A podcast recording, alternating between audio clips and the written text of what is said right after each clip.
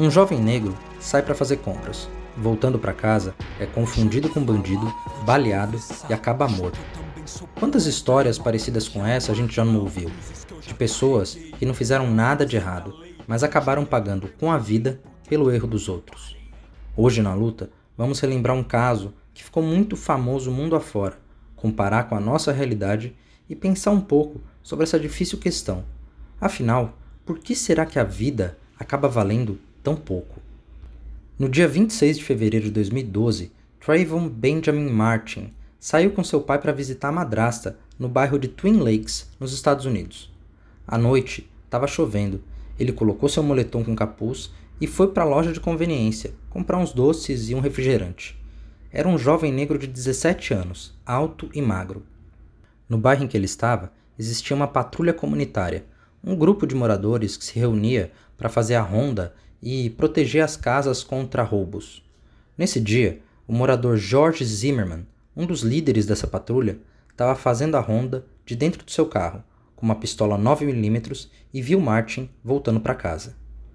Esse homem então ligou para a polícia e avisou que havia uma pessoa em atividade suspeita no seu bairro.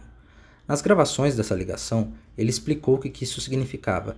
O garoto estava apenas andando, isso mesmo, andando, com as mãos no bolso e um capuz na cabeça. Para o vigilante, um homem negro andando no seu bairro já era suficiente para fazer dele uma pessoa suspeita. Na ligação, ele ainda diz: esses malditos, eles sempre escapam. Infelizmente, Martin não conseguiu escapar do racismo aquela noite. O vigilante saiu do carro e começou a perseguir o garoto.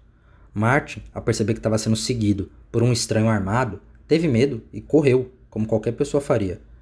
George Zimmerman encontrou o garoto, houve um disparo e mais uma vida negra foi brutalmente interrompida. A morte de Trayvon Martin causou comoção nos Estados Unidos e fora do país, mas principalmente pelo que ele representava. Afinal, Martin morreu porque foi confundido com bandido. E ser confundido com criminoso é suficiente para uma pessoa perder a vida, tanto nos Estados Unidos quanto aqui no Brasil. Quem não se lembra do caso Evaldo Rosa, que teve o carro metralhado pelo exército no Rio de Janeiro? Mais de 80 tiros foram disparados. A família inteira foi assassinada, porque a tropa pensou que Evaldo podia ser um bandido. O caso do João Alberto, que foi espancado até a morte no Carrefour em Porto Alegre. Em Duque de Caxias, o jovem Rômulo Gabriel foi baleado na cabeça por um policial quando descia de um Uber na frente de casa. Ou do garçom Rodrigo Alexandre, que levou três tiros da polícia porque estava segurando um guarda-chuva.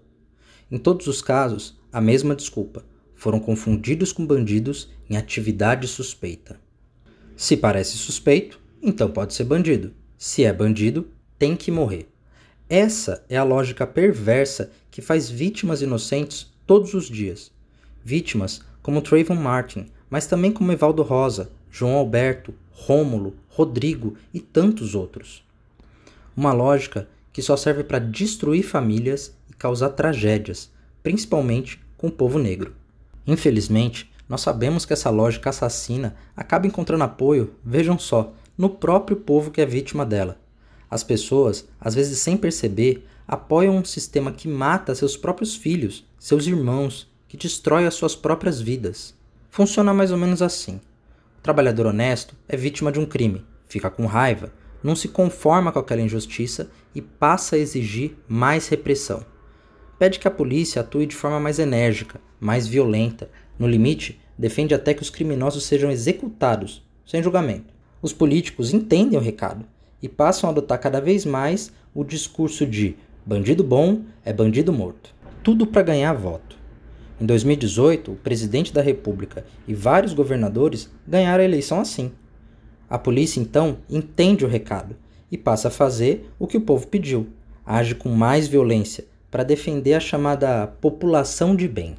Acontece que é impossível, na prática, fazer essa divisão entre quem é bandido e quem é, entre aspas, pessoa de bem. Não dá para olhar para o rosto de alguém e fazer essa separação injusta e macabra entre pessoas que podem viver e pessoas que merecem morrer. Então, a polícia, o exército, acabam criando padrões para tentar identificar as pessoas suspeitas. E adivinha quem acaba se enquadrando nesse padrão?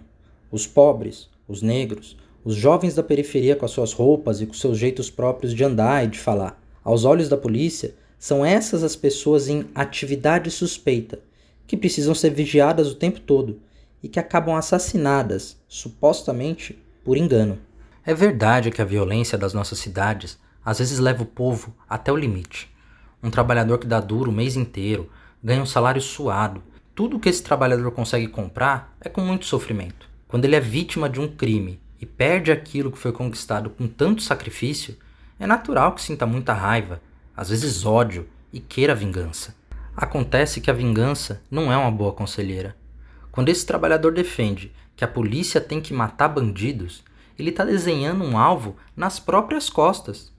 Essa sua atitude acaba dando força para um sistema de repressão que acaba se voltando contra ele próprio e gerando ainda mais sofrimento. Que bom seria se não houvesse crimes, a sociedade fosse justa e a gente pudesse andar tranquilo na rua. Mas não é defendendo homicídios que vamos alcançar a paz. MTST, a luta para valer.